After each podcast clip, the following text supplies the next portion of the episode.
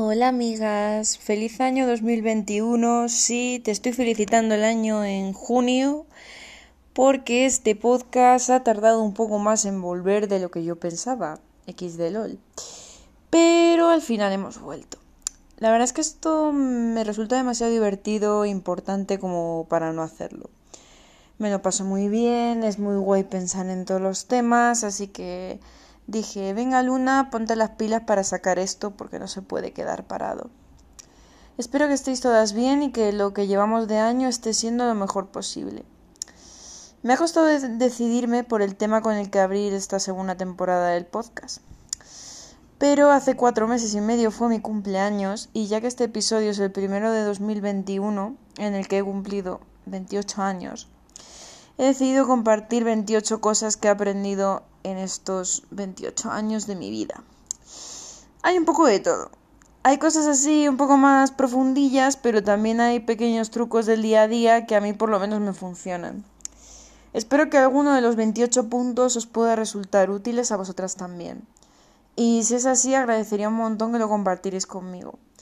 Gracias de nuevo por estar al otro lado. Gracias por las reacciones cuando dije que el podcast iba a volver, porque varias personas me habéis escrito eh, diciéndome que qué guay, que jo, y es como... Me hace mucha ilusión, porque al final esto es una cosa que yo hago sobre todo para mí. No cuento con que haya un número así espectacular de gente escuchándome al otro lado. Y aún así saber que la gente que estáis ahí os mola escucharme y os hace ilusión, pues es muy guay. Y bueno, y sin enrollarme más, empiezo con los puntos. El primero es golpear la tapa de un bote que no se abra en una superficie de madera o echarle agua. Esta parece una gilipollez, pero no sabéis con la cantidad de botes que me he peleado y cómo nuestras peleas se han reducido considerablemente desde que sé este truco. Y mi tiempo perdido también se ha reducido bastante, porque es un poco frustrante estar ahí media hora pegándote con un bote cuando es tan fácil como darle un golpecito en el suelo o echarle agua. La segunda es echarle aceite en el agua cuando estás cocinando pasta. Y con este truco la pasta no se pega. Hay gente que dice que no funciona, pero a mí nunca, nunca, nunca se me ha pegado desde que lo uso y muy contenta, de verdad. Sobre todo cuando eres una persona distraída que te empanas y te acuerdas un pelín tarde de la pasta que tenías puesta al fuego, como es mi caso. El punto número 3. El tiempo no lo vale todo. Me explico. Hay un montón de cosas que seguimos adelante con ellas solo por el tiempo que hemos invertido. Y cuando pienso en esto, la verdad es que lo primero que me viene a la cabeza son relaciones. Pero en verdad se puede aplicar a aficiones, a retos personales, a trabajos, a lo que sea. Si algo sientes que ya no vale la pena, que solo estás conservando por todo el tiempo que invertiste en ello en el pasado, tienes que tener claro que el tiempo por sí mismo no basta. Las cosas tienen que tener sentido en la actualidad y no en el pasado. Y si no somos capaces de aceptar eso, viviremos aferrados a muchísimas cosas que ya no nos hacen felices porque un día se lo hicieron. Y normalmente, amigas, el pasado no es suficiente. La cuarta es que no somos los salvadores de nadie. Esta he tardado muchos años en aprenderla y a veces esto se me olvida. Durante mucho tiempo fui una persona que me sentía súper feliz ayudando a las personas y sintiendo que podía salvarlas de sus demonios. Y sí, a veces puedes ayudar a una persona estando con ella, mostrándole el camino para que avance, pero lo normal es que no puedas. No puedes salvar a nadie que no pueda o no quiera salvarse a sí mismo por mucho que lo intentes, por mucho que te empeñes. De hecho, es hasta posible que en vez de salvar a esa persona, te destruyas un poco a ti mismo en el proceso. Porque la frustración, el sentir que no puedes, que la otra persona se hunde y tus esfuerzos no sirven para nada, te puede arrastrar con ella al pozo. Y entonces, el que tiene un problema eres tú.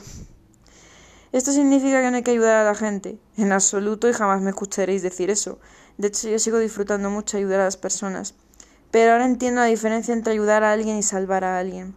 Salvar es darle un sentido a la vida, una motivación para avanzar, y eso por lo general solo está en nosotras mismas, y es algo en lo que tenemos que trabajar cada una de nosotras.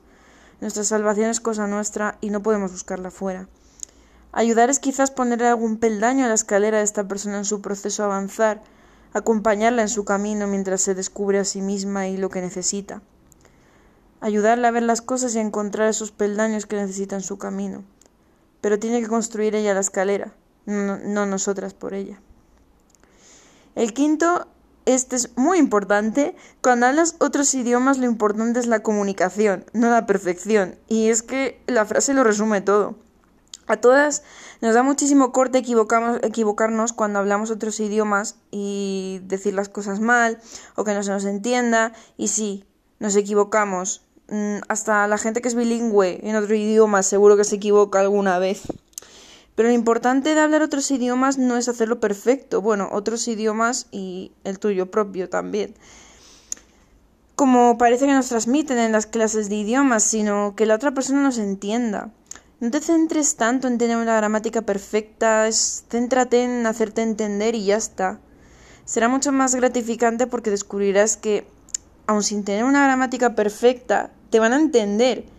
Y no tenemos tan mal nivel como nosotras pensábamos. Eso también te refuerza un poco la autoestima y hace que tengas más confianza comunicándote en otro idioma. Los que, lo, que no tenemos es una gramática perfecta ni un dominio del lenguaje perfecto, pero normalmente aprendemos un idioma para hacernos entender y eso lo llevamos bastante mejor de lo que pensamos. Sorpréndete a ti misma, céntrate en hacerte entender cuando hables otros idiomas y verás cómo no te comunicas tan mal como pensabas. La sexta, esta es un poco controvertida, pero bueno.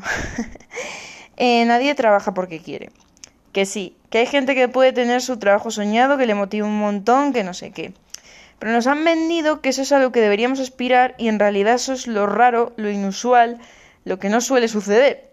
La mayoría de la gente trabaja porque tiene que subsistir y evidentemente si tiene que elegir entre trabajar en algo que le guste o que no, pues elige algo que le guste. Y si no, ¿por qué está todo el mundo deseando que le toque la lotería y no tiene que trabajar? A ver, vamos a pensarlo. Otra cosa es que tengamos el sentimiento de estar vacíos sin un trabajo, sin una rutina, que eso es otro tema que también se genera en nuestra sociedad. Casi nadie trabaja porque lo desee y esto es una realidad. Necesitamos sentirnos útiles y activos y el trabajo suele dar esa sensación. El problema es cuando no te la da y te sigues sintiendo incompleto. El problema es cuando tu trabajo te cansa y te agota más que motivarte, pues ya sabes, todo ese tipo de cositas. La séptima, la empatía es importante, no hay que ir de superada. ¿Qué significa esto? No todas las personas seguimos los mismos procesos para aprender las mismas cosas.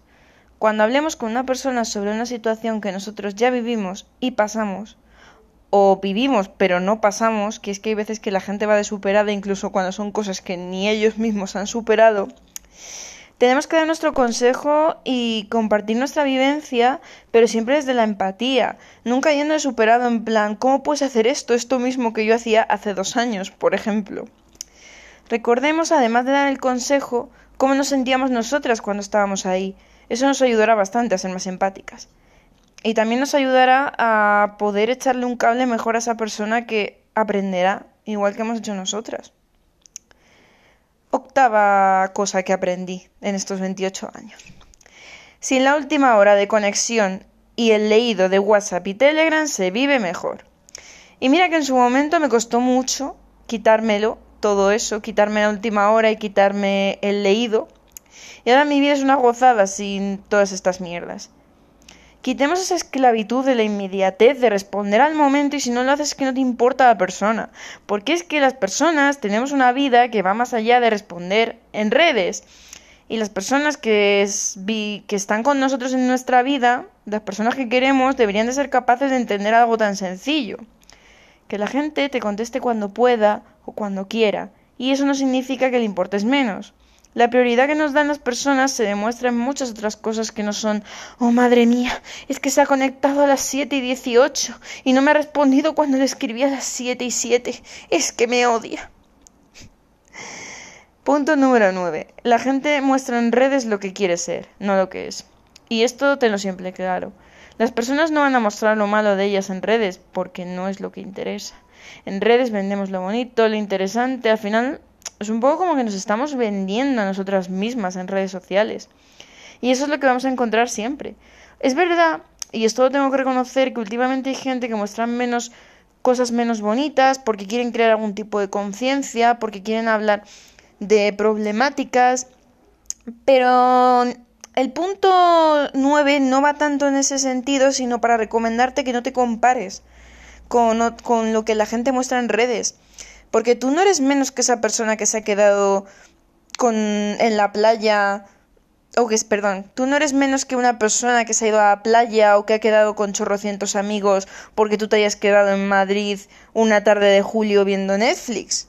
Porque esa persona también tendrá sus días setas, de, sus días de estar seta, de ser una seta, pero evidentemente eso no lo comparte en Instagram, ¿sabes? Es mucho más divertido compartir la fiesta que te has pegado con 10 personas que la tarde que te has hecho una maratón de una serie de mierda, ¿sabes? Punto número 10. Reserva siempre que vayas a comer en alguna parte. Siempre, siempre, siempre. Incluso cuando vayas a un sitio poco frecuentado un martes, también reserva. Mi experiencia es que basta que no reserves para que esté lleno justo el día que vas, la ley de Murphy, supongo.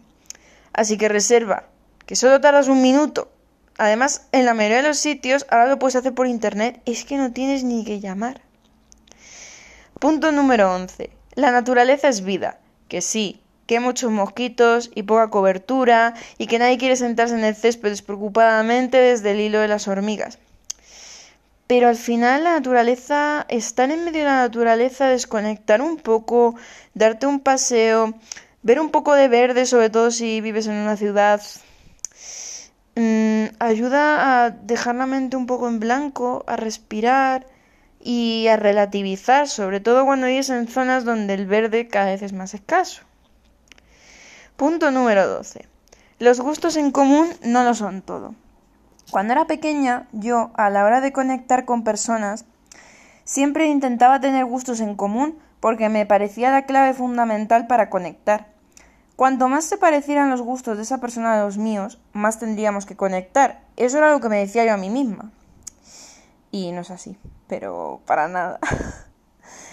los gustos están bien y sí que reconozco que es algo importante. Es importante compartir cosas con las personas que quieres, pero hay cosas mucho más importantes. Es más importante que las personalidades sean más compatibles a los gustos, que sea una persona con la que aprendas, que sea una persona que te aporte cosas. Si no tenéis los mismos gustos, siempre podéis enseñaros cosas nuevas y ampliar vuestras aficiones. Pero si vuestras personalidades no conectan, no es una persona que no te aporte. A ver, lo del aportar, voy a hacer un pequeño paréntesis porque aportar es una cosa muy relativa. Con que una persona te haga sentir bien, con que te rías con ella, ya te está aportando algo. O sea, si realmente aportar cosas es mucho más fácil de lo que parece. Por eso es tan alarmante darte cuenta de que a veces estás rodeada de gente que es que ni siquiera te aporta cosas tan sencillas como que te haga sentir bien. ¿Sabes? O sea, no hace falta que seamos aquí todos unos eruditos de aportar cosas. No hace falta que seas una puta enciclopedia y que cada vez que quedes con alguien aprenda muchísimas cosas.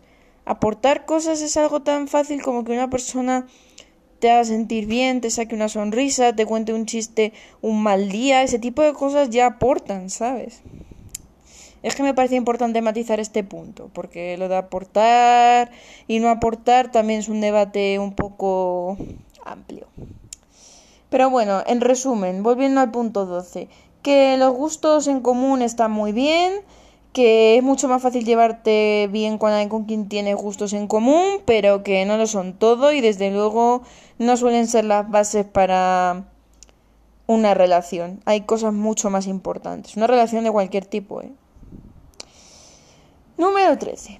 Sé exigente contigo mismo, pero permítete fallos y sobre todo acepta el fracaso porque vas a fracasar. Cuando estás en un proceso de mejora en algún sentido de tu vida, es normal que los fallos te duelan mucho más y seas mucho más crítica con ellos. Pero tienes que asumir que los fallos van a pasar, porque hasta donde yo sé, eres un ser humano y es mucho más positivo para ti que te pares a pensar dónde te has equivocado y cómo puedes evitarlo la próxima vez que estarte torturando por cometer ese fallo. Porque así es más difícil también que aprendas y avances. Permítete fallar, analízalo y sigue avanzando, porque vas bien. Ese fallo no define tu camino hacia la mejora porque solo es una parte del camino. Bueno, y después de algunos puntos un poco intensos, vamos con uno más light, el número 14, que es una verdad absoluta como un templo. Las mochilas son mejor que todo lo demás. Que fuera bolsos, bandoleras, bolsas de tela, todo. Mochila. La mochila es la clave. Es cómoda, llevas el peso repartido en los dos hombros.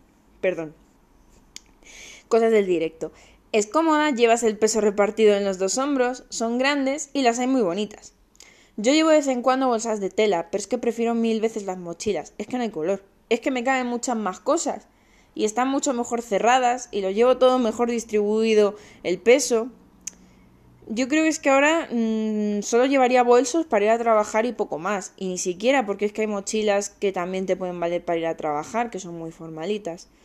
Así que eso, amigas, mochila. Mochila forever.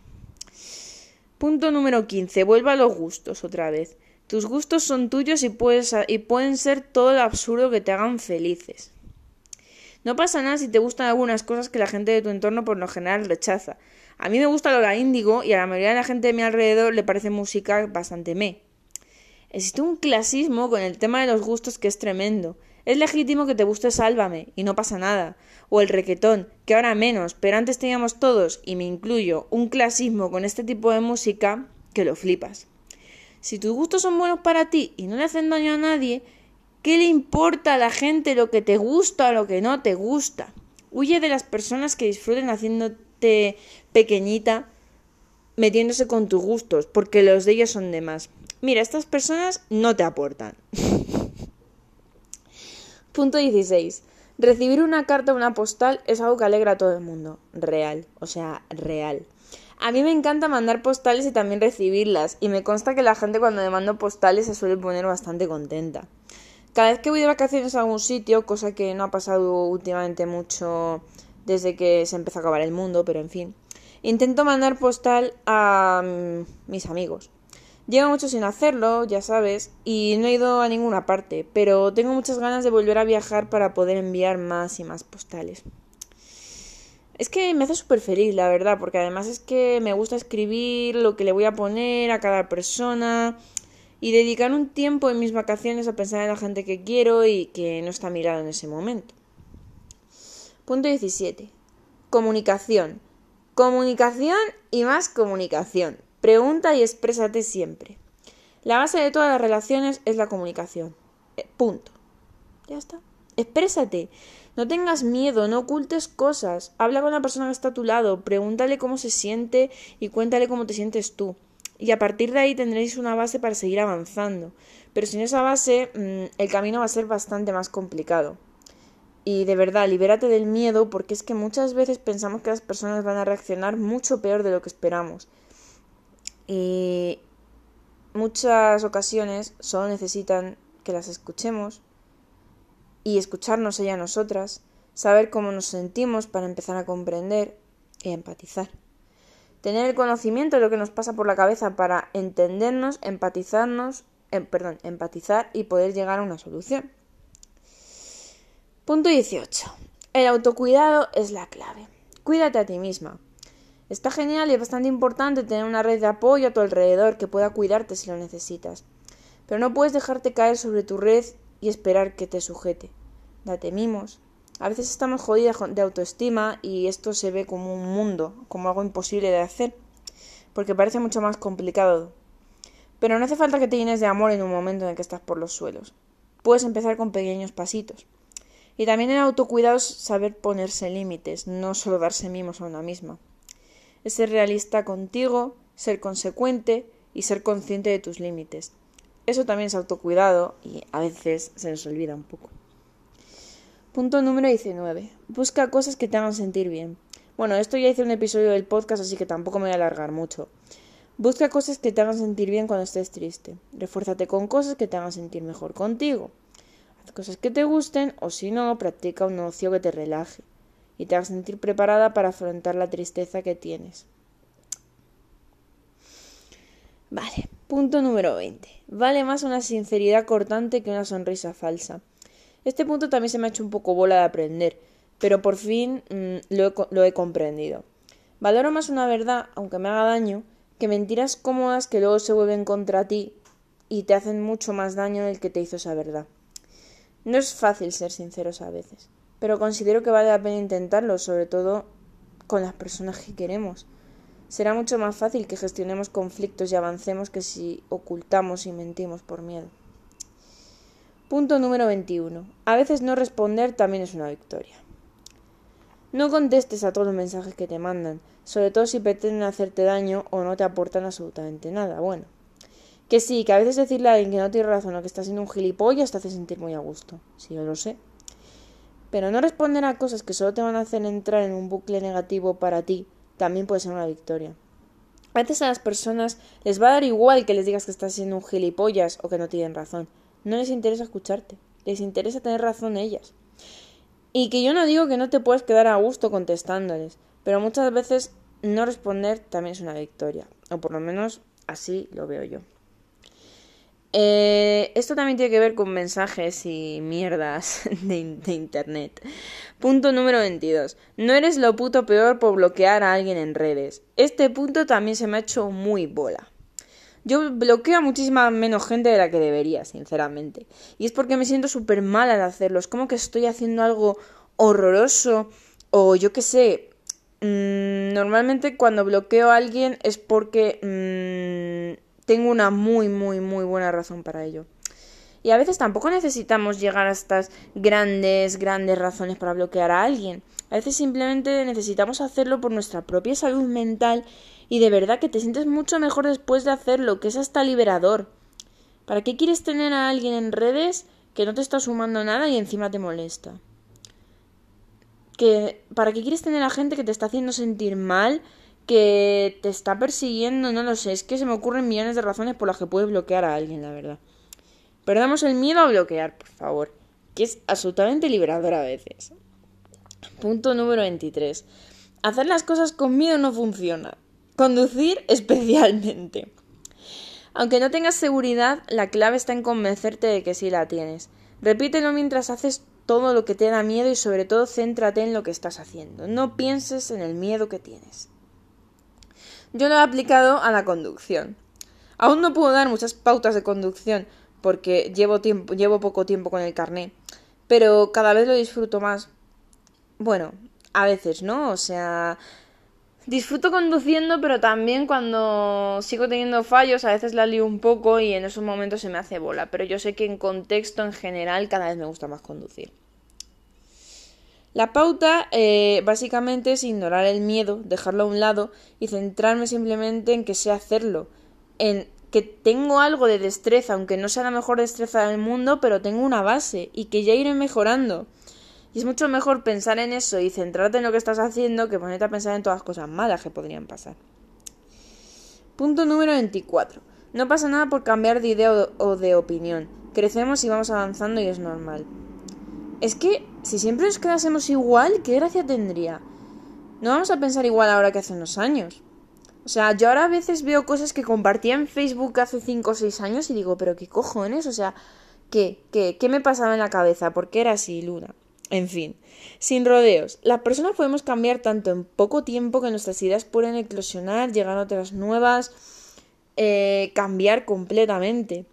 Y todo esto se lo puedes decir al típico que cuando estés hablando de un tema te diga, como repipi, pero tú no pensabas esto hace tiempo, ¿cómo que has cambiado de idea? Pues sí, he cambiado de idea, porque sorpresa, he evolucionado, no estoy en el mismo punto que estaba cuando tuve esa conversación contigo. O sea, por ejemplo, os voy a, os voy a poner un ejemplo mío personal. A mí la gente, eh, ahora ya no tanto, pero sí que hubo una época en la que había gente que me recordaba que yo me había definido como heterocuriosa cuando era bisexual. Pero claro, yo cuando decía que era heterocuriosa mm, no tenía ni puta idea de nada, no tenía ningún tipo de... Eh, pues eso es que no tenía ni idea de nada, no tenía ningún tipo de formación, no tenía ningún tipo de conocimiento, nada. Y para llegar al punto de definirme como bisexual tuve que hacer un crecimiento personal muy amplio y profundo. Y es que eso no significa que sea una veleta y, oh madre mía, es que ahora, es que antes decía que era heterocuriosa y ahora está otra vez y ahora está en el barco de la bisexualidad. No, eso significa que me he ido descubriendo a mí misma y que aprendo. Punto número 25. Pregunta siempre a tus padres o a tus abuelos sus trucos de cocina, limpieza y jardinería. Esto, además de que es una buena forma de establecer una conversación cuando no quieres hablar de temas más genéricos, te sorprenderá la cantidad de cosas que funcionan y tú no te hayas planteado y que la gente más mayor que tú de, tu familia conoce al dedillo porque son sus trucos del día a día.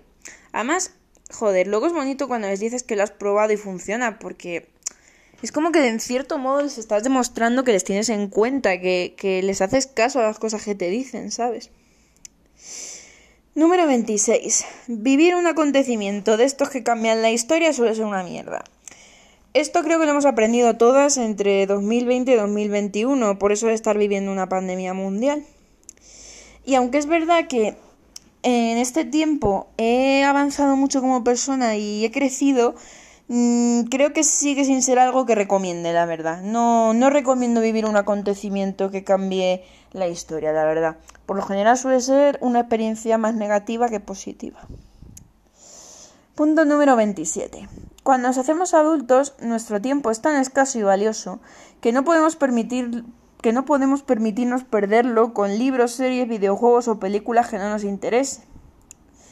Y es que yo era de esas personas que se le hacía super bola dejar algo que había empezado a medias. Y no pasa nada, no pasa nada por dejar las cosas a medias, es legítimo. Con el poco tiempo de ocio individual que se nos permite tener, no lo pierdas en algo a lo que le has dado una oportunidad y estás viendo que no te interesa. Hay millones de obras creativas de todo tipo que seguro que te llegan mucho más y las disfrutas mucho más. Nadie te va a juzgar por dejar un libro a medias, ni una serie a medias, de verdad que no pasa nada. Y si te van a juzgar, pues mira, que, que, les den por culo. ¿Qué, qué, qué más te da? En serio. Bien, el punto número 28 y el más importante de todos, en realidad no, pero bueno, es limpiar bien los cristales de tu casa. Los cristales, esos grandes olvidados. Y luego, joder, es que cuando te haces fotos en el espejo quedan horribles cuando están ahí todos los manchurrones de yo qué sé, pues los manchurrones cuando se ya sabes, el espejo del baño que coge mierda a veces y todas esas cosas. No es fácil, ¿eh? No es fácil encontrar la buena técnica para limpiar los cristales bien. Porque cuando te das cuenta de que tienes que empezar a limpiar los cristales, te das cuenta también de que si no lo haces bien, los dejas peor incluso de cómo estaban.